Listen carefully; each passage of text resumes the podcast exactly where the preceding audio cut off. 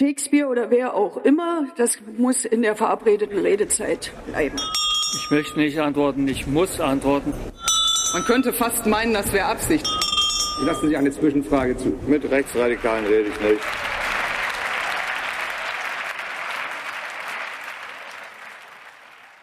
Guten Tag, hier ist der Bundestalk, der Podcast des Taz Parlamentsbüros. Und wir sind heute nicht mehr auf dem Taz Lab mit Publikum, sondern wieder wie immer in unserem fensterlosen Betonbunker hier im, in der Taz äh, in Berlin.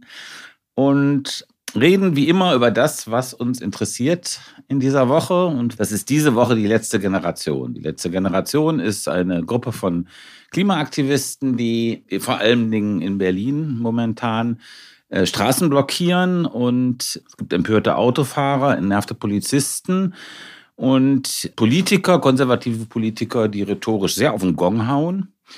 Und die Frage ist, nutzen diese Proteste etwas? Ist das ziviler Widerstand in guter bundesrepublikanischer Tradition von zivilem Widerstand? Oder sind es vielleicht doch Aktionen mit eher von egozentrischen, das ist der Vorwurf zum Beispiel von der FDP, dass es Selbstdarstellung letztlich wäre? Oder warum sind die Autofahrer so aggressiv, so empört, weil sie einfach im Stau stehen und nicht weiterkommen? Oder weil sie vielleicht doch auch ahnen, dass diese Unterbrechung der Normalität auf etwas verweist, was weit bedrohlicher ist als ein paar Minuten oder auch länger im Stau zu stehen. Gut, äh, mein Name ist Stefan Reinecke. Ich bin Parlamentsredakteur im Parlamentsbüro der Taz natürlich und äh, beschäftige mich dort vor allem mit der SPD. Und bei mir sind heute Lukas Wallraff. Lukas, du musst doch sagen, ich was bin, du bist. äh, bei Taz 1, dem Ressort für die vorderen Seiten der Taz äh, und mache meistens die Seite 1 der Taz. Erik Peter, ich bin äh, Redakteur für Krawall und Remi Demi, wie ich gerne sage. Das heißt, beschäftige mich schwerpunktmäßig mit sozialen Bewegungen im Berlin-Ressort. Und nicht bei uns, also nicht hier in diesem wunderbaren Bunkerraum, bist du, Susanne? Ja, hi, Susanne Schwarz. Ich bin Klimaredakteurin bei der Taz und ähm, schalte mich gerade dazu. Genau, weil du den Fuß verknackst hast, bedauerlicherweise, dass du nicht bei uns bist. Schade. Ja, fangen wir an. Lukas und Erik, wie seid ihr heute in die Taz gekommen? Ich nehme an, irgendwie ordnungsgemäß auf dem Taz-Fahrrad oder ist jemand mit dem Auto gefallen und im Stau stecken geblieben? Auf einem Nicht-Taz-Fahrrad, aber eben auf dem Fahrrad. Dasselbe gilt für mich und äh, wir nehmen das hier am äh, Mittwoch auf und heute gab es, soweit ich weiß, noch keine Blockaden der letzten Generation. Erik, du hast dich ja letzte Woche ähm, intensiv beschäftigt mit äh, letzter Generation. Du hast eine Reportage geschrieben für die Taz. Diese Woche auch, ja. Und äh, aber ähm, begleitet äh, Aktivisten, Aktivistinnen bei der Aktion. Ähm, was sind denn das für Leute? Was treibt die? Was sind das? Was ist deine Beobachtung? Ich habe das Gefühl, das sind sehr ernsthafte Leute. Also ich habe eine Gruppe begleitet äh, aus Göttingen, die jetzt für diese Aktionstage nach Berlin gekommen sind, also für das Ziel, Berlin zum Stillstand zu bringen. Die werden wahrscheinlich über Wochen hier sein. Ähm, das waren Leute irgendwie zwischen 20 und 30, äh, viele Studierende dabei. Und die sind getrieben einfach durch die ernsthafte Angst äh, der Folgen dieses Klimawandels. Und äh, die machen das wirklich nicht mit Spaß. Die haben keine Lust sozusagen an der Aktion, keine Lust am Radau. Die haben eher Angst davor, zu Recht auch, sich auf die Straßen zu setzen und sich äh, vor wirklich aggressive Mhm. Autofahrer auch zu setzen. Ähm, und die haben das Gefühl, die müssen das jetzt machen und ihnen bleibt nicht mehr viel Zeit. Das- und das sind keine, würde ich sagen, keine klassischen langjährigen linken Aktivistinnen. Also eher jung, meinst vielfach- du? Ja. Also sozusagen die, die ich begleitet habe, ähm, genau, si- sind sozusagen, glaube ich, eher relativ jung durch das Klimathema politisiert. Ähm, und insgesamt würde ich ja sagen, also die Spannbreite ist auch groß. Es gibt auch Leute mit 60 und 70 Jahren, die Mhm. Teil der letzten Generation sind und daran Okay. teilnehmen. Frage in die Runde, wie verhält sich denn hier letzte Generation zu Fridays for Future oder Extinction Rebellion? Ist das äh, was ganz anderes? Ist das sozusagen der, ein Teil der gleichen Bewegung? Also ein Milieu heißt nur anders? Wie kann man das äh, beschreiben? Unterschiedlich, würde ich sagen. Also das sind teilweise, Erik, du hast ja vielleicht noch ein bisschen mehr Einblick, aber das sind teilweise Leute, die vorher auch schon in anderen Gruppen aktiv waren. Ne? Also das heißt, da gibt es Überschneidungen. Aber das Verhältnis ist schon auch ein bisschen angespannt. Ne? Also während jetzt viele andere Klimagruppen schon auch miteinander reden und Strategien besprechen und sich austauschen, teilweise ist die letzte Generation meinem Eindruck nach schon so ein bisschen isoliert, also als ganze Gruppe. Ich würde sagen, das stimmt jetzt so nicht mehr. Also mhm. Das stimmte die ersten anderthalb Jahre, solange es die letzte Generation gibt. Aber jetzt mit diesen Berlin-Aktionen haben sie wirklich sehr doll versucht, irgendwie in Kontakt zu kommen mit den anderen Gruppen. Aber wenn ich das richtig, Entschuldigung, wenn ich unter, so angucke, als wollte ich dich unterbrechen, äh, wenn ich das richtig wahrgenommen habe, äh, gab es so eine Erklärung von Fridays for Future, die so schon ein bisschen auf Distanz war. Also die sind nicht so auf Distanz gegangen, ich glaube, wegen den Reaktionen, auf die kommen wir gleich noch zu sprechen, von, von konservativen Politikern. Aber Sie haben schon gesagt, das ist nicht unsere Art, Protest zu organisieren. Das stimmt. Das hat eine Sprecherin von FFF äh, zuletzt gesagt. Ist, glaube ich, am nächsten Tag auch wieder so ein bisschen zurückgerudert in ihrer Kritik. Und ja, ich glaube, Fridays for Future ist da gespalten. Es haben sich äh, jetzt gerade diverse Ortsgruppen, haben eine Solidaritätserklärung unterschrieben zur letzten Generation.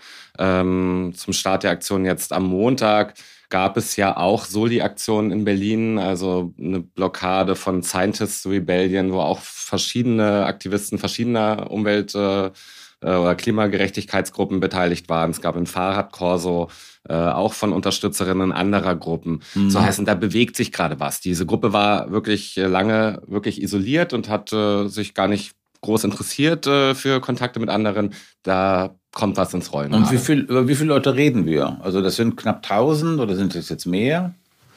Ja, wahrscheinlich reden wir von den 1000. Also mhm, die letzte okay. Hat ihre Strukturen extrem verbreitert in den letzten Monaten, hat sich regional, bundesweit aufgestellt ähm, und haben gesagt, sie bringen so ziemlich alles, was sie gerade haben an Aktivisten, die sich irgendwie ja. auf die Straße kleben können, ja. bringen sie nach Berlin und das äh, sind nach Anmeldungen etwa 1000 Leute. Das sind, ist also eine richtige Offensive. Lukas, was ist denn dein Eindruck? Bringt das, bringt diese Aktion, bringt diese Aktionsform etwas, um das Bewusstsein für die Notwendigkeit von Klimapolitik zu schärfen? Da habe ich Zweifel, weil ich glaube, dass äh, der allergrößte Teil der Bevölkerung längst äh, weiß, äh, was äh, auf dem Spiel steht und ähm, die ähm, Gefahr durch den äh, Klimawandel schon erkannt hat, nur andere Schlussfolgerungen daraus zieht. Ich habe ja ein bisschen, vielleicht täusche ich mich, aber ich, bei den verschiedenen Aktionsfolgen habe ich ein bisschen das Gefühl, dass es da eben auch eine unterschiedliche Einschätzungen über den Erfolg zum Beispiel von Fridays for Future und so äh, gibt, mhm. dass äh, die letzte Generation irgendwie äh, zu dem Eindruck gekommen ist, dass die vielen Schülerinnenproteste zum Beispiel eben zu wenig gebracht haben, dass man jetzt noch radikaler und ähm, extremer vorgehen muss. Ähm, aber ich finde, das ist, äh, habe ich eine andere Einschätzung. Ich finde, dass Friday for Future eben sehr großen Erfolg hatte, dass äh, die es damals wirklich geschafft haben, das Thema auf die Agenda zu bringen, die wirklich ähm, Einfluss auf die Politik auch hatten, mhm. die zu vielen Maßnahmen geführt haben. Natürlich nicht ausreichend, aber viel mehr als vorher und ähm, die eine sehr positive Resonanz äh, mhm. hatten, habe ich auch damals im Bekanntenkreis mitbekommen. Mhm. Das hat fast alle haben das sympathisieren verfolgt oder sogar selber mitgemacht und fanden das ähm, inspirierend. Und äh, diese, weil du auch nach dem Schaden oder Nutzen gefragt hast, diese Aktionen meiner Meinung nach führen eher bei manchen Leuten zu einer Abwehrhaltung oder sogar zu Trotzreaktionen und mhm. äh, zu Antipathie. Mhm. Das ist ja irgendwie ein Argument. Also auch die Grünen sind ja sehr skeptisch gegenüber dieser äh, Aktion. Und ein Argument lautet, was ja auch nicht so ganz unplausibel ist, finde ich, man redet jetzt permanent nur über dieses Kleben, also nur über die Aktionsform und eigentlich gar nicht über den Inhalt. Susanne, wie siehst du das? Das ist ja auch so ein bisschen unsere Aufgabe, das nicht zu machen. Ne? Also was dann am nächsten Tag in der Zeitung steht, ob das nur ist, da gab es böse KlimakleberInnen und die haben irgendwie Leute aufgeregt oder mhm. passt auf, wir haben Klimakrise ähm, und lösen die bisher nicht politisch. Ne? Das ist ja auch unsere Entscheidung. Ähm, ich würde Lukas in dem Punkt zustimmen, dass er sagt, Fridays for Future war ziemlich erfolgreich und äh, die Klimabewegung sieht das oft selbst nicht so. Ich glaube auch, da ist politisch viel ins Rollen gekommen und die haben natürlich viel Unterstützung bekommen. Aber Lukas hat auch gerade schon gesagt, damals. Und ich glaube, die Situation, die ist jetzt einfach anders. Ne? Also Fridays for Future bringt einfach nicht mehr diese Massen auf die Straße. Ähm, Und dass die Mehrheit der Bevölkerung die Klimakrise verstanden hat, das glaube ich überhaupt gar nicht. Also. Man sieht es ja in Umfragen, wenn es heißt irgendwie, also mehr oder weniger allgemein gefragt, sind Sie für mehr Klimaschutz? Dann sagen natürlich alle ja. Aber wenn es dann um die konkreten mhm. Lebensveränderungen geht, äh, dann, dann sind da die allermeisten Leute, glaube ich, nicht unbedingt an Bord. Dann wird es schwierig. Jetzt die Frage, ob das Bewusstsein gewissermaßen zu steigern ist durch solche Protestformen. Ja, Lukas, und dann äh, du. Ich glaube, ein Aspekt zu der veränderten äh, Lage ist natürlich auch die veränderte äh, politische Großwetterlage, sage ich mal. Also wir haben einfach den Ukraine-Krieg, wir haben Inflation. Wir haben äh, viele Dinge, die den Leuten akut dringend erscheinen. Sie äh, müssen teilweise sparen. Sie haben äh, eh schon äh, Probleme jetzt, zum Beispiel durch die Inflation. Und das macht die Bereitschaft natürlich nicht unbedingt größer, ähm, noch mehr Einschnitte durch äh, Klimaschutz ähm, zu akzeptieren. Mhm. Ich würde, also da stimme ich dir zu. Ich glaube, der Protestzyklus Fridays for Future ist tot. Und das seit mhm. anderthalb Jahren. Da geht eigentlich nichts mehr. Deswegen ist es ja eine total logische Entwicklung, dass mhm. sich andere Akteure mit anderen Aktionsformen finden, weil dafür ist das Thema ja zu wichtig, als dass es nicht mehr bearbeitet werden kann. Ich finde auch, man, man könnte sich was vormachen, wenn man irgendwie vor allem den Erfolg von Fridays for Future betont. Die sind auch zu Tode umarmt worden von Politikern, die sich dann gesonnt haben im Licht irgendwie von Greta und Luisa aber eigentlich nicht die Schalter so umgelegt haben, wie es notwendig ist. Also das ist ja der Knackpunkt. Sie hat, es sind bestimmte Entwicklungen angestoßen worden, zweifellos, aber das, was es braucht, da sind wir uns ja vielleicht einig sogar hier in der Runde, da sind wir ganz weit, ganz weit davon entfernt. Und deswegen äh, sozusagen damit ist zu erklären, warum es jetzt die letzte Generation gibt. Mhm. Ich glaube, wir müssen noch mal zwei Sachen unterscheiden, nämlich erstens den, äh, die Forderung von letzter Generation, da kommen wir gleich drauf, aber jetzt bleiben wir noch mal ganz kurz bei dieser Protestform, die die gewählt haben. Und der Thrill, worauf sich jetzt die ganze öffentliche Debatte hochspult, ist natürlich, dass sie den Verkehr aufhalten. Ja, und dass da Leute im Stau stehen und jetzt sehr massiv in Berlin. Ja, also vorher war das so punktuell. Jetzt hat das schon einen gewissen Wumms gehabt. Ja, und ähm, entsprechend empört oder sehr empört waren dann auch äh, äh, Autofahrer. Jetzt nochmal, ähm, ist diese Protestform, ist die geeignet nochmal, um das Bewusstsein über den Klimawandel und dessen Gefahren voranzubringen oder ist es, äh, geht es im Grunde nach hinten los?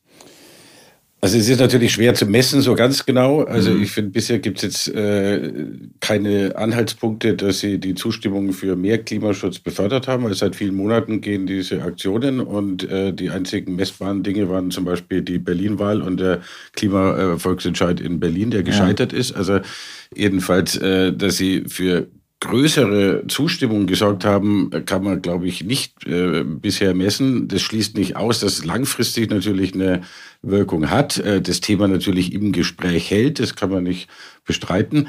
Aber es, äh, mir scheint schon so, dass es Gefahr läuft, teilweise sogar äh, Zustimmung äh, zu verlieren, weil es eben nicht gezielt wirklich klar Schuldige angreift, sondern mhm. eben auch einfach die breite Masse von Arbeitnehmern, von äh, Eltern, die ihre Kinder irgendwie äh, zum Fußballtraining bringen oder sonst was. Mhm oder jedenfalls aus beruflichen Gründen im Moment auch gar nicht anders können, als mit dem Auto zu fahren und so weiter. Die fühlen sich dann zu Unrecht da irgendwie bestraft. gestört und bestraft. Mhm. Und äh, deswegen gelingt es natürlich auch in den interessierten Kreisen, sage ich jetzt mal, äh, Springer und so weiter, das mhm. Ganze zu einem übertriebenen Riesenproblem ja. aufzubauschen. Aber das funktioniert nur, wenn was dran ist. Also wenn, wenn eben wirklich teilweise ähm, Leute zu Unrecht dort aufgehalten werden.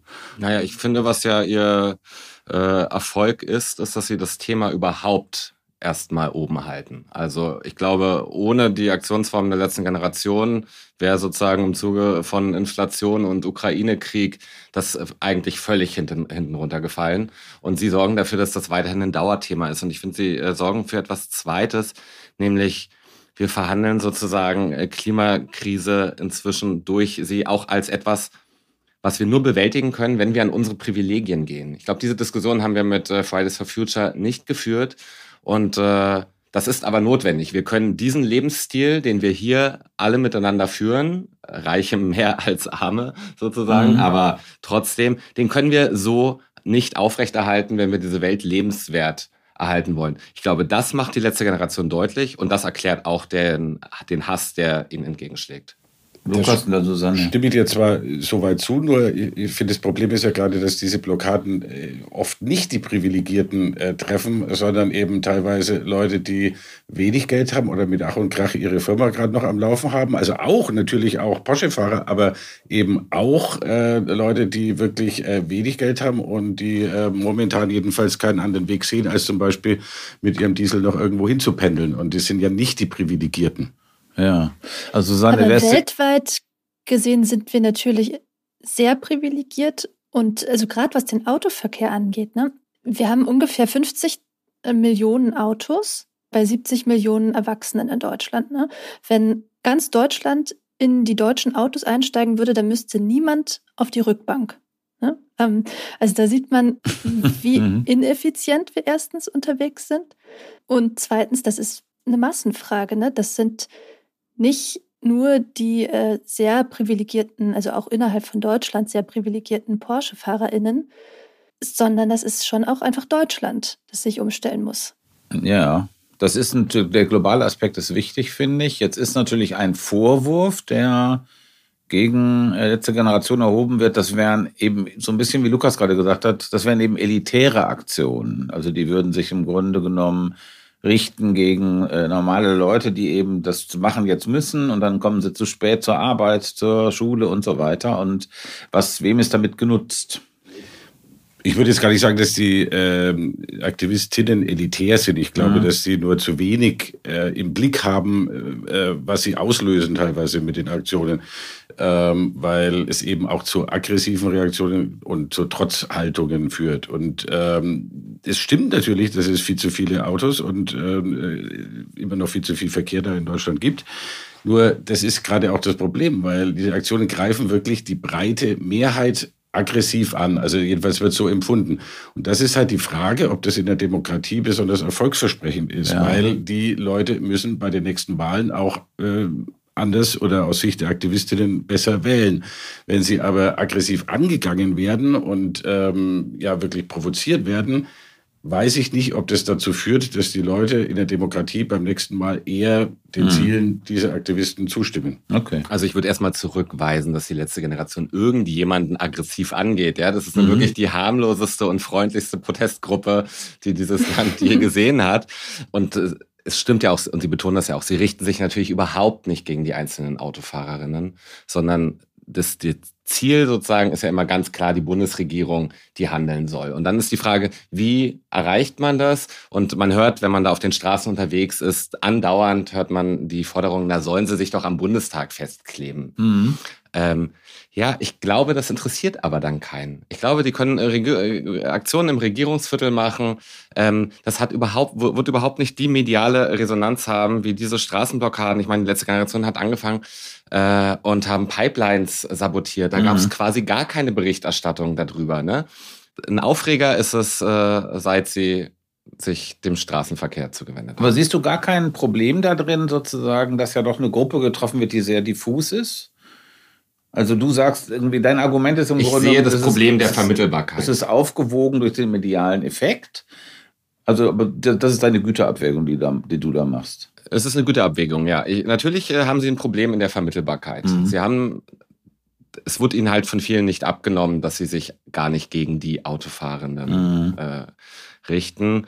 Und äh, natürlich, und das sieht die letzte Generation genauso, äh, führt es zu krassen Gegenreaktionen, sozusagen auch von den Menschen, die man eigentlich mitnehmen will. Und die auf der Straße erleben das ja dann wirklich äh, an der eigenen, am eigenen Körper, wenn sie da weggezerrt werden. Mhm. Die Frage ist ja auch, was man mit einem bestimmten Protest erreichen will. Ne? Also ich glaube, die letzte Generation hat sich gar nicht zum Ziel gesetzt, möglichst viele Leute von sich überzeugen zu können als, als Bewegung. Ne? Die will ja nicht beliebt sein. Ob das aufgehen wird, ist, glaube ich, trotzdem noch mal eine andere Frage oder ist einfach noch nicht gesagt. Aber man hat, man zielte darauf ab, äh, sozusagen als äh, radikaler Teil einer Bewegung wahrgenommen zu werden, der das Thema irgendwie am Laufen hält, der das Thema im Bewusstsein hält und der gleichzeitig diesen Effekt hervorruft. Also den Satz habe ich zumindest schon häufiger gehört, so, "Hm, die ärgern mich, aber ja, eigentlich haben sie ja recht. So, ne? Und dann bekommt Fridays for Future oder bekommt Greenpeace oder so mehr Aufmerksamkeit und mehr Sympathie. Ob das so aufgeht, ist noch die andere Frage. Ne? Also Forschung gibt es dazu vor allem äh, zu Gruppen, die gewalttätigen Protest mhm. ne, verüben. Da ist dann schon die Tendenz zu sehen, dass das eher eben diesen positiven Effekt nicht hat. Mhm. Du meinst Gewalt gegen Sachen oder Gewalt gegen Menschen? Welche Form von Gewalt meinst du?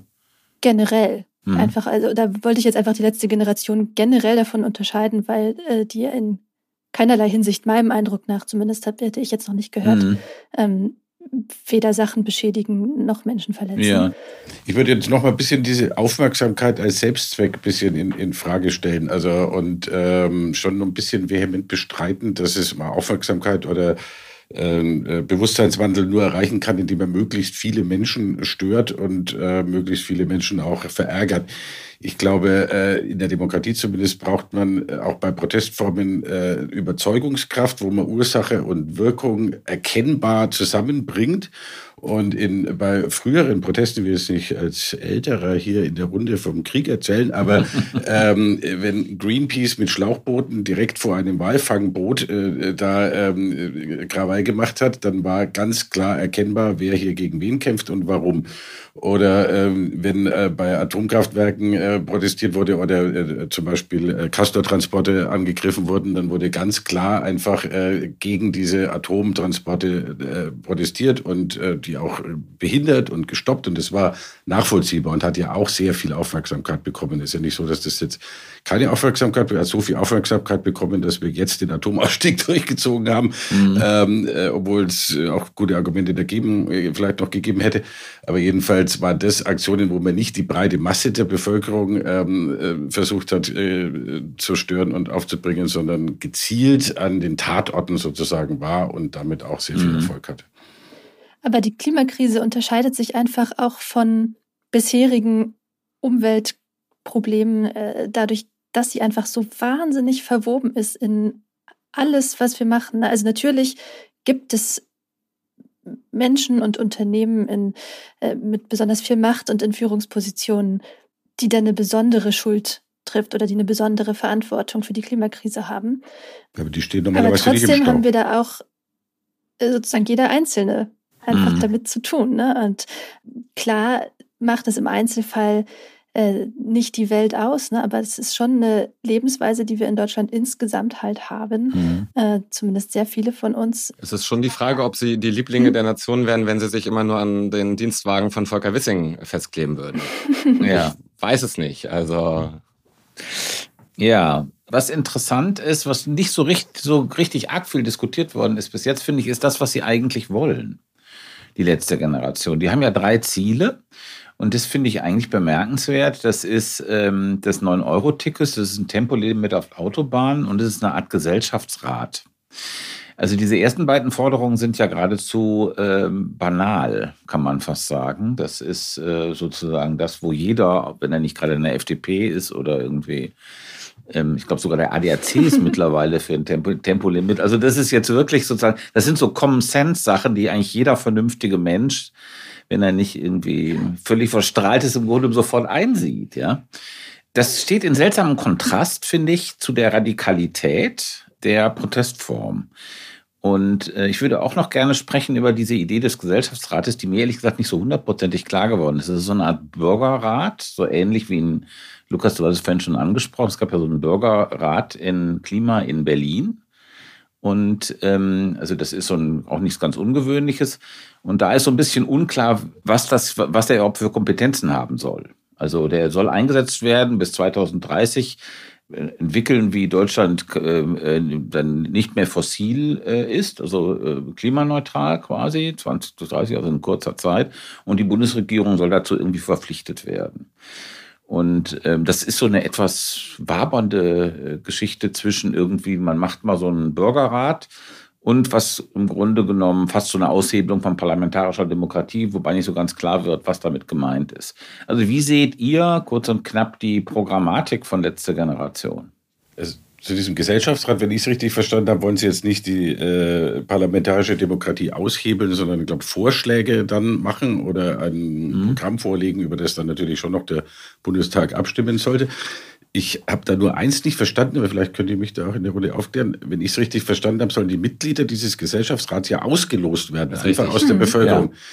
Und da wundere ich mich, weil, oder frage ich mich, woher nehmen die Aktivistinnen die Hoffnung, dass in einem ausgelosten Gesellschaftsrat dann mehr Begeisterung für ähm, ähm, radikaleren Klimaschutz entsteht als bei den Wahlen? Das, wenn die Grünen zurzeit in Umfragen ungefähr 15 Prozent haben, mhm. warum sollten in so einem ausgelosten Gesellschaftsrat mehr Leute sitzen, die vehement für Klimaschutz eintreten? Ja, ist klar, Susanne. Aus Erfahrungen mit solchen BürgerInnenräten. Ne? Also das ist so, wir hatten Carla Hinrichs von der letzten Generation neulich im Taz-Talk und das haben wir sie auch gefragt, wie sie sich das vorstellt mit dem Bürgerrat. Und äh, tatsächlich will die letzte Generation gar nicht, äh, dass dieser Bürgerrat einfach entscheidet. Dazu müsste man das Grundgesetz ändern. Ähm, das geht jetzt nicht einfach so, ne? Da sagen die, also das soll ein beratendes Gremium sein, also mhm. sowas, wie es es eben auch schon teilweise gab in Deutschland und auf kommunaler Ebene vor allem und so. Und ja, bei bisherigen Bürgerräten auch in anderen Ländern äh, gab es dies schon konkret zum Klima. Da kommen halt viel progressivere Sachen raus, als in den jeweiligen Ländern gerade in der Politik äh, debattiert und entschieden wird. Ne? Also so ein Bürgerrat ähm, hat in Irland, also im sehr konservativen Irland, äh, das Abtreibungsverbot gekippt. Mhm. Nur mal so als, als, als Beispiel. Ähm, das hätte man eigentlich für quasi nicht möglich gehalten und äh, war dann aber eben doch möglich. Und äh, das sind auch nicht einfach nur Gremien, die ja, wo sich alle mal irgendwie am Donnerstagnachmittag treffen und dann wird irgendwie Handzeichen gegeben oder so, ne? Und das war's, sondern ähm, da werden ja über Wochen und Monate ExpertInnen angehört, die Leute, die da drin landen, ne, die können also die werden informiert, die können Fragen stellen, die müssen miteinander diskutieren und nach einem relativ langwierigen Prozess kommen dann da halt Empfehlungen raus. Ne? Mhm. Ähm, das Problem ist trotzdem natürlich, dass die dann, äh, dass die Bundesregierung ja nicht äh, dazu verpflichtet wäre, das dann umzusetzen. Ne? Da an dem Haken kommt man, glaube ich, einfach nicht vorbei. Ähm, aber dass jetzt Bürgerräte tendenziell progressivere Sachen ergeben als äh, ja, die Bundespolitik, hm. Darf ich doch kurz nachfragen? Darf ich doch kurz nachfragen, weil du gesagt hast, in Irland hat dieser Bürgerrat das geschafft. Wie hat er es geschafft? Ich meine, letztendlich hat es dann doch das Parlament. Entschieden, aber die haben das empfohlen. Mhm. Oder was, oder? Ja, ich würde sagen, also zu Irland ist interessant, weil ähm, da gab es ja diesen wirklich gesellschaftlichen Konflikt um, um Abtreibung. Und dann gab es diese Idee mit diesen ausgelosten Bürgern und die haben dann sehr lange getagt und haben dann einen Vorschlag gemacht. Der ging dann auch nur dieses Parlament, wurde aber qua über diesen Bürgerrat wurde gewissermaßen Legitimität hergestellt. Also das ist sozusagen das Paradebeispiel für Bürgerräte ist Irland. Man kann das, finde ich, nicht wirklich gut vergleichen mit diesem, mit dem Klimawandel. Weil das Problem, also da gewissermaßen das umzusetzen, dieses Votum des in Irland, das war relativ trivial. Also das hatte man einfach im Gesetz geändert und fertig. Und beim Klimawandel ist ja das Kniffelige, äh, nicht die Forderung zu entwickeln, sondern das Knifflige ist, einen gesellschaftlichen Konsens über die Umsetzung herzustellen. Und insofern, also es führt dieses irische Beispiel, das zwar glanzvoll ist, immer so ein bisschen, also in diesem, in dieser Analogie so ein bisschen in die Irre, finde ich. Aber es gibt ja auch sozusagen die Beispiele von Klimabürgerinnenräten Räten auf lokaler Ebene. Mhm ähm, ich fand ganz interessant, wenn man die Aktivistinnen, die auf der Straße kleben, fragte nach diesem äh, Bürgerrat und sagt, da wird dann doch vielleicht der Autofahrer, der dich hier gerade anschreit, auch reingelost. Dann haben die gar keine Angst davor. Dann sagen die, das ist aber notwendig, dass die mhm. Gesellschaft dieses Thema, was alle betrifft, gemeinsam aushandelt. Und wenn die mit uns am Tisch sitzen und über Klimaschutz und notwendige Maßnahmen reden, mhm. da kommt da was ganz anderes heraus als die Wut, die sich in diesem Moment artikuliert. Und ich finde das aber sozusagen trotzdem aus einem anderen anderen Aspekt spannend, weil ich finde, ich finde schon, dass da zum Ausdruck kommt in dieser Forderung äh, die Abwendung und Enttäuschung von dieser Form der parlamentarischen Politik und Vertretung. Ähm, und zwar ehrlich gesagt ja auch vollkommen nachvollziehbar angesichts eines eklatanten Versagens und Augenverschließens vor dem, was eigentlich notwendig ist, äh, gibt es kein Vertrauen mehr in irgendwie mhm. gewählte Repräsentant Repräsentanten. Mhm. Ich habe auch das Gefühl, weil ich finde, Stefan hat total recht, wenn er sagt, das sind total lasche Forderungen, vor allem im Verhältnis zur Aktionsform, die da gewählt wird. Ne? Und ich habe das Gefühl, das sind auch bewusst lasche Forderungen sozusagen. Ne? Einmal, um sich ähm, ja so betont bürgerschaftlich zu geben, ne? also zu betonen, wir sind nicht Ende Gelände zum Beispiel, ne? mhm. ne? also eine Gruppe mit einem bewusst antikapitalistischen äh, Einschlag zum Beispiel. Ne? Und ähm, das sind ja auch Leute, die anders als bei vielen anderen Klimagruppen, die äh, zivilen Ungehorsam nutzen, stellt sich die letzte Generation mit äh, Klarnamen äh, auf die Straße oder klebt sich auf die Straße. Ne? Also da gibt es so bestimmte äh, Signalsetzungen, glaube ich, um sich als eigentlich irgendwie gemäßigt bürgerschaftlich mhm zu positionieren. Ja, das ist mein Eindruck auch. Also, also ich finde bei diesem Bürgerratschutz sehr interessant. Ich stimme auch zu, mhm. dass das natürlich ein Ausdruck ist von dem äh, geradezu Verzweiflung über das Nicht-Funktionieren mhm. der äh, parlamentarischen Demokratie. Bezweifle aber, dass das ein gutes Alternativmodell ist, weil ich habe eher die Befürchtung, kann eines Besseren belehren lassen, wenn es dann anders ausgeht. Aber die Befürchtung, dass bei so einem äh, Bürgerrat, der nur das Thema Klimaschutz sozusagen hat, ähnlich wie bei den Umfragen, die Susanne vorhin erwähnt hat, wo man sich dann viele schöne Wünsche äh, einigen kann, und die letztendliche Verantwortung zur Umsetzung hat aber dann doch der Bundestag, der dann eben äh, äh, sich auch um die kümmern muss, die dafür bezahlen müssen und die ähm, da, äh, davon betroffen sind. Und äh, das ist, denke ich, die Gefahr, dass dann eine große Wunschliste rauskommt bei so einem äh, Bürgerinnenrat, über die sich äh, theoretisch alle einigen können, sogar die Autofahrer. Und dann aber die Kosten und die äh, konkrete Umsetzung dann doch irgendjemand anders, also dann doch wieder das Parlament machen muss. Und dann wäre die Enttäuschung wieder noch größer größer, wenn dieses äh, Parlament dann wieder bei der Umsetzung versagt, also vorhersehbar versagt fast. Die Gefahr besteht, aber das ist dann auch sozusagen wieder Aufgabe einer außerparlamentarischen Bewegung, dann den Druck so groß zu halten, dass äh, eventuelle gute Forderungen so eines Rates dann auch umgesetzt werden würden. Ich finde aber, ich wollte nochmal zu den Forderungen mhm. im Allgemeinen sagen, mhm. das wirkt recht wirkt recht wahllos. Sie haben ja auch ihre Forderungen schon mehrfach geändert. Die hatten ja am Anfang die Forderung nach einem Kli nach einem Essen retten Gesetz, Lebensmittel, genau, Lebensmittel Essen mhm. retten Gesetz. Äh, ja, dann war es irgendwie das 9 Euro Ticket und so. Aber äh, ich finde schon, dass sie sich eigentlich einem Erfolgsrezept von sozialen Bewegungen bedienen, äh, nämlich Forderungen so zu äh, setzen, dass sie auch erfüllbar sind, also eigene Erfolge zu erzielen. Es hätte ja durchaus passieren können, äh, dass hier ein Tempolimit, also denken wir uns die FDP einmal weg, dass hier ein Tempolimit äh, eingeführt wird und hätten die dafür monatelang Aktionen gemacht und es wäre gekommen, es wäre ein riesen Push für sie, Erfolgspush gewesen. Deswegen ist das gar nicht so blöd mit solchen ja, Lappalienforderungen, wenn man das so Ja, ich finde, das ist ein total interessanter Punkt, der so ein bisschen in dieser ganzen Empörung, äh, die im Moment gerade herrscht, so ein bisschen untergeht. Es gibt ja dieses Beispiel von Hannover, von dem Belit Önay, der äh, grüne Oberbürgermeister in Hannover, der einen Deal mit denen gemacht hat.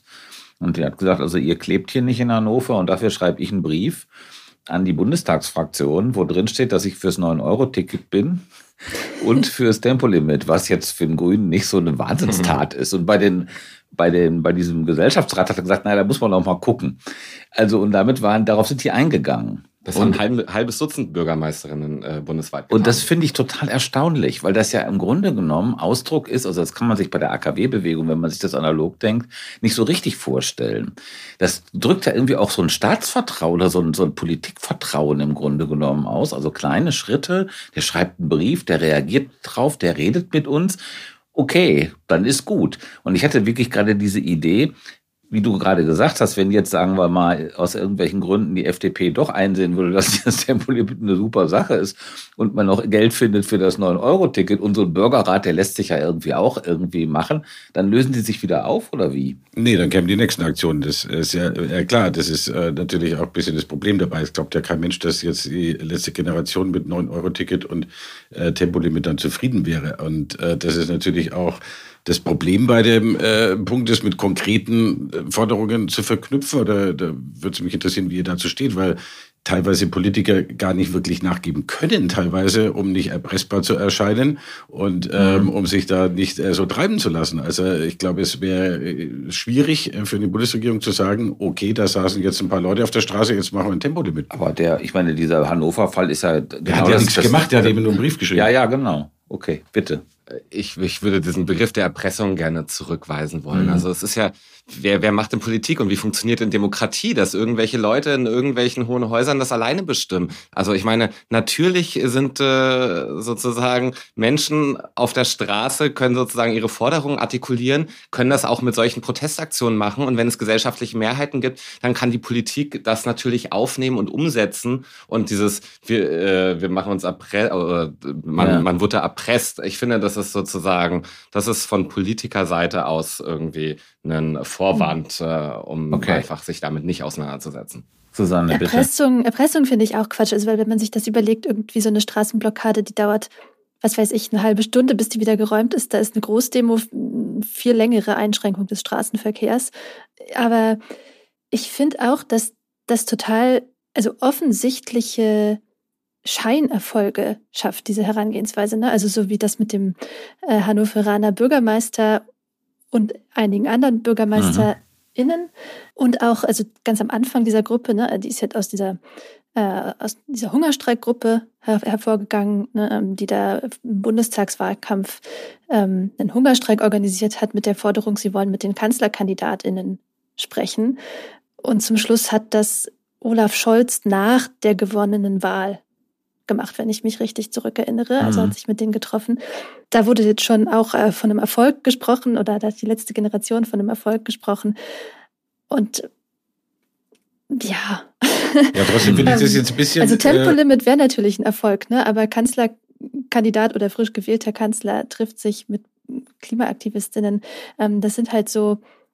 Also, die treffen jetzt ja auch Wissing, ne? Ich meine, das ist ja, Wissing mhm. hat sich darauf eingelassen auf so ein Gespräch, ne? Und mir scheint das aber nicht so, ehrlich gesagt, kein Verrat zu sein, sondern das scheint mir irgendwie eine ganz sinnvolle Geschichte zu sein, dass Politik da eben nicht so drauf sagt, das ist Erpressung und so weiter, mit denen wollen wir nichts zu tun haben, sondern sie mit denen, sondern mit denen redet. Da ist ja sozusagen diskursives Potenzial bei denen. Also, mhm. das ist ja auch so geschildert. Aber wenn das ne? das Ziel Erik. wäre, dann müsste man doch die Aktionen anders machen. Also weil Kanzlerkandidatinnen zum Beispiel treffen sich doch liebend gerne mit Klimaaktivistinnen, mhm. außer wenn die im Hungerstreik sind. Ne?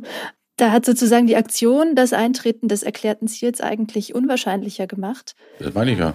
Mhm. Ja, das meine ich ja, dass es eben eher unwahrscheinlicher ist, durch solche radikalen äh, Sachen direkte Erfolge zu feiern, weil äh, ich stimme Erik völlig zu, dass es natürlich das, äh, völlig legitim ist und die, natürlich äh, sollte das machen können und können fordern, was sie wollen und selbstverständlich.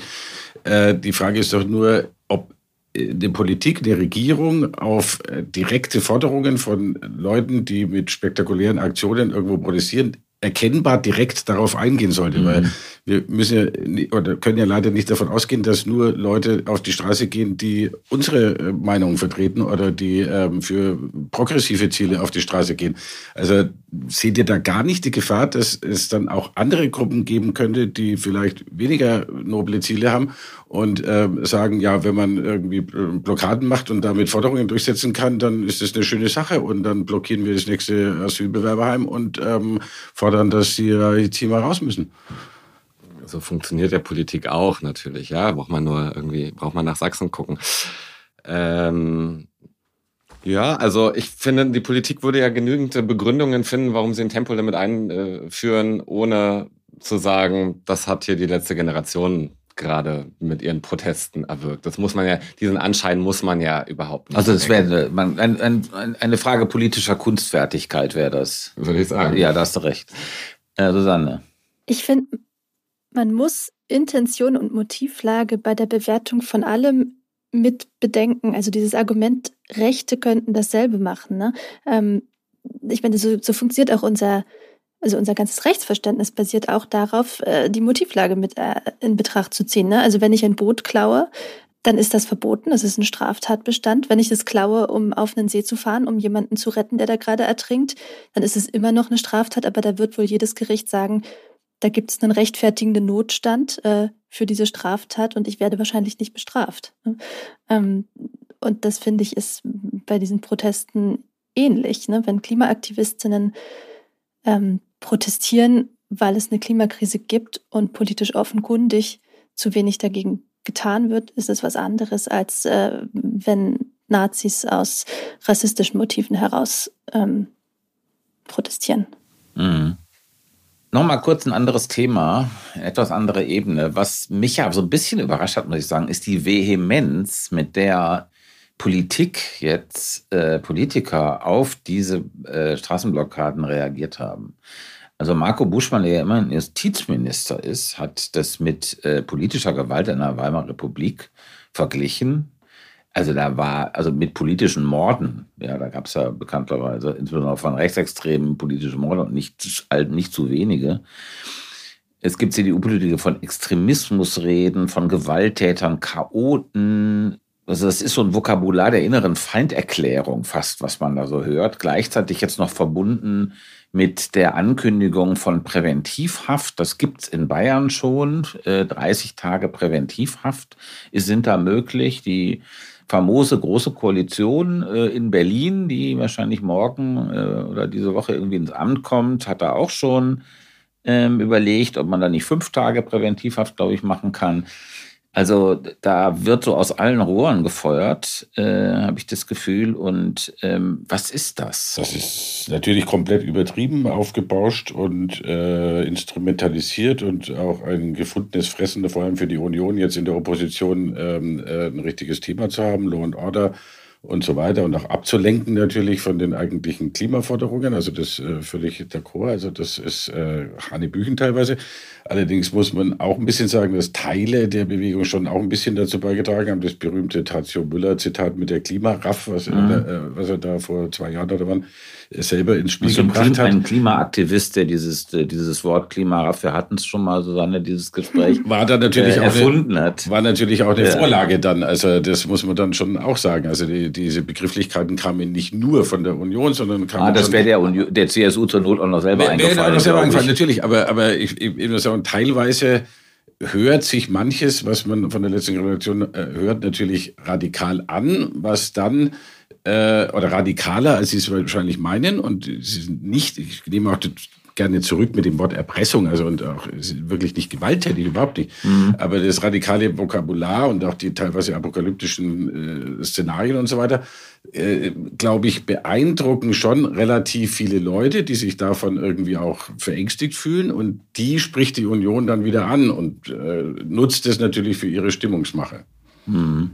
Also ich sehe erstmal gar kein äh, radikales Vokabular der letzten Generation. Also radikal mögen ihre Klimaschutzforderungen sein, aber man kann auch sagen, die sind äh, einfach notwendigerweise realistisch. Mhm. Ähm, und in der, und ich finde auch das, der Begriff Klimaraff, also den irgendwie überhaupt mit der letzten Generation zusammenzubringen. Mm, das ist äh, suggestiv, ja. ja. Das passt nun mm. so einfach gar nicht. Das ist die mm. gegenteilige Entwicklung von dem, was Tacho Müller da äh, prognostiziert hat, wohin es sich entwickeln könnte. Und das ist auch nicht ausgeschlossen. So. Ähm, aber an dieser Gegenbewegung gerade, ich finde, da zeigt sich eine autoritäre Lust des Staates und von vielen seiner Vertreterinnen und ich finde, natürlich, du hast es eigentlich gesagt, das ist äh, vor allem ist das eine Delegitimierungsstrategie mhm. gegenüber dieser Gruppe und ihren Forderungen, als auch eine Ablenkungsstrategie vom eigenen Versagen. Ich meine, es ist strafrechtlich gesehen, ist es Nötigung. Ne? Und äh, muss in jedem Einzelfall entschieden werden. Also seid ihr dann, äh, also ich finde es auch extrem übertrieben und geradezu erschreckend ist dieses Urteil aus Großbritannien, was es jetzt gab gegen zwei Leute, die da irgendwie eine Brücke über die Themse äh, boykottiert haben, na, mit großem Erfolg offenbar. Also die sind so zwischen zwei und drei Jahre Knast. Äh, und ähm, das hat ja überhaupt kein Maß mehr. Äh, also, und wie sieht das denn jetzt mal in die Zukunft geblickt äh, aus? Also sind wir in so einem Rad von Eskalation drin? Ich hoffe nicht und äh, ich glaube es irgendwie auch nicht, äh, weil ich auch zumindest bei der derzeitigen Bundesregierung ähm, schon die Hoffnung habe, dass die es etwas äh, bremsen, diesen Übereifer. Also das vieles davon, das kommt ja aus der Union eigentlich auch, also vielleicht auf Landesebene bei der Union, aber ich glaube das auf Bundesebene irgendwie nicht.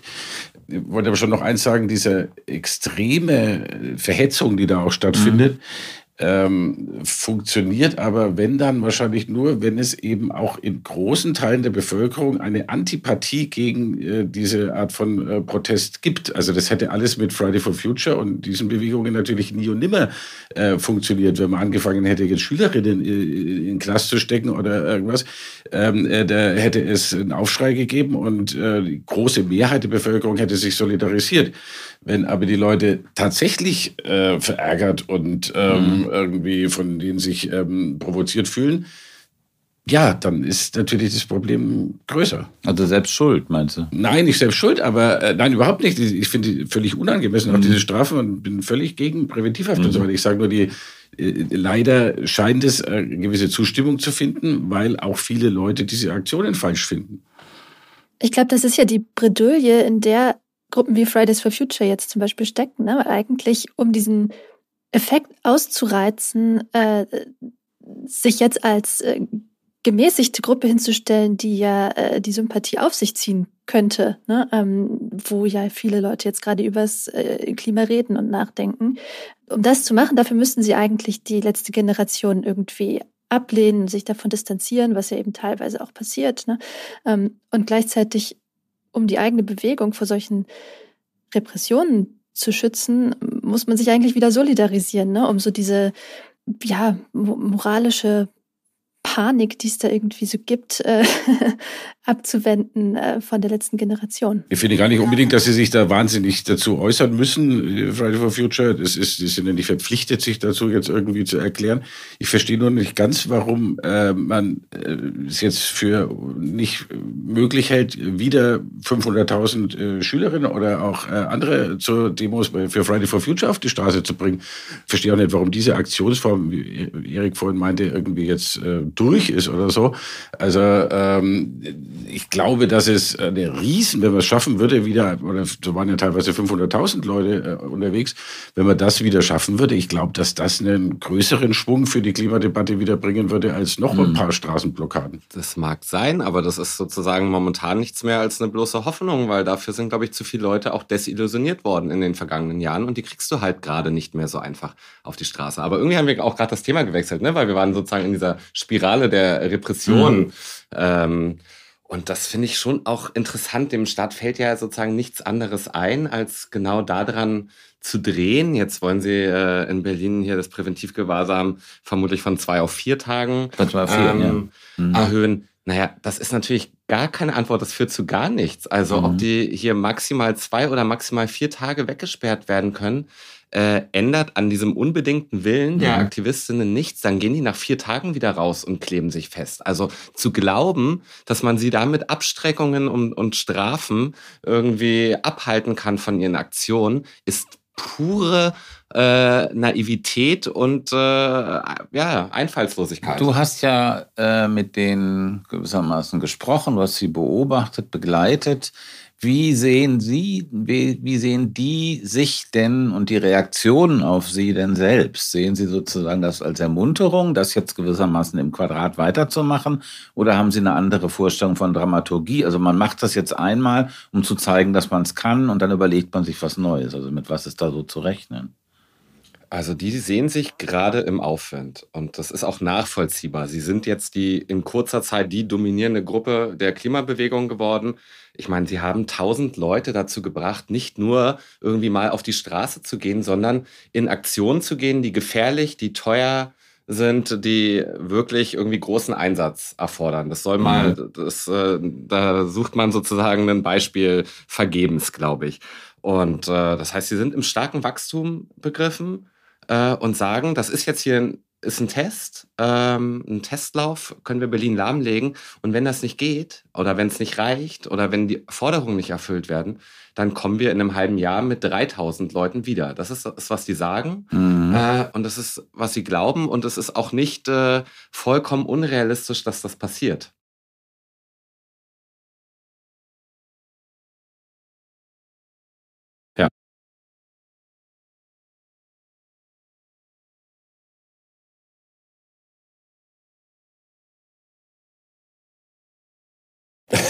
Schweigen, Schweigen im Walde. Ist doch besser, es ist was los, Na, ich als habe dass in- wir diese Totenruhe Naja, hier ich habe ja, haben, vorhin, ich hab ja vorhin oder am Anfang schon gesagt, dass Erfolg und Misserfolg schwer zu messen ist, ne? oder auch äh, äh, vor allem kurzfristige und langfristige Wirkungen äh, zu unterscheiden sind. Also deswegen äh, meinte ich vorhin schon, ich bin mir das selber nicht sicher, kurzfristig, ob diese Aktion oder wenn dann hoffentlich auch fantasievollerweise nochmal wieder neue Aktionen statt äh, Kleben äh, kommen. Also das ist übrigens auch ein Punkt. Ich glaube, bei jeder äh, Aktionsform, man, es, es, es interessiert irgendwann auch niemand mehr, wenn außer den direkt Betroffenen, wenn da jemand auf der Straße sitzt. Man braucht, glaube ich, einfach neue Aktionsformen, aber ruhig radikale. Wenn die langfristig dazu beitragen, das Thema äh, im Gespräch zu halten und aufhören, dann ist das wahrscheinlich auch gut und kann auch langfristig natürlich eine gute Wirkung haben, klar. Also mit der Wirkung, wie gesagt, da gibt es so zwei Thesen drüber. Das ist nicht so recht entscheidbar. Auf der einen Seite gibt es so eine aktuelle Umfrage vom ZDF oder Forschungsgruppe Wahlen ist es dann ja wahrscheinlich, dass äh, doch eine überwiegende Mehrheit, 82 Prozent, sagen, das stört nur und das bringt nichts und wir sind dagegen, was jetzt irgendwie ähm, doch äh, ein Zeichen dafür ist, dass es eher polarisiert in einer negativen Art und Weise. Es gibt auf der anderen Seite, aber da, die ist auch nicht so hundertprozentig verlässlich, finde ich, eine Untersuchung aus England, die gezeigt hat, dass diese ersten Aktionen von Extinction Rebellion dazu geführt haben, so ähnlich wie, wie so, so äh, Dürren oder Wetterphänomene im Winter, die mit dem Klimawandel assoziiert waren und Weltklimakonferenzen, wo sozusagen mediale Aufmerksamkeit für das Thema da waren, dazu geführt haben, dass mehr Leute gesagt haben, das ist ein wichtiges Thema. Also dieser, das ist schon, glaube ich, einigermaßen YouGov. Da gibt es so eine Untersuchung nachweisbar, dass das äh, diesen Effekt gehabt hat. Aber ob es den dauerhaft hat zum Beispiel oder nur einmal hat, ist auch irgendwie, irgendwie offen. Ich danke euch sehr für diese, ja, interessante, aber auch irgendwie sachliche, angedenkt dieses Thema sachliche Diskussion. Weil da gibt es ja schon enorme affektive Aufladungen. Das hast du ja beschrieben, Erik, in deinen Texten. Das war der Bundestalk und wir bedanken uns bei Nikolai Kühling für die Produktion, bei Anne Fromm für die Redaktion. Wenn ihr Fragen habt, schickt sie gerne oder Anmerkungen an bundestalk.tat.de. Und wenn euch dieser Podcast gefällt, dann teilt uns in sozialen Netzwerken. Das hilft uns. Und wenn ihr auch noch Geld habt für uns, dann wäre das natürlich ganz besonders toll. Und dann gebt uns das über Taz zahlig. Bleibt uns gewogen. Bis dann und tschüss. Schönes Wochenende. Vielen Dank. Noch nicht Moment. So, damit ist das jetzt hoffentlich auch erledigt.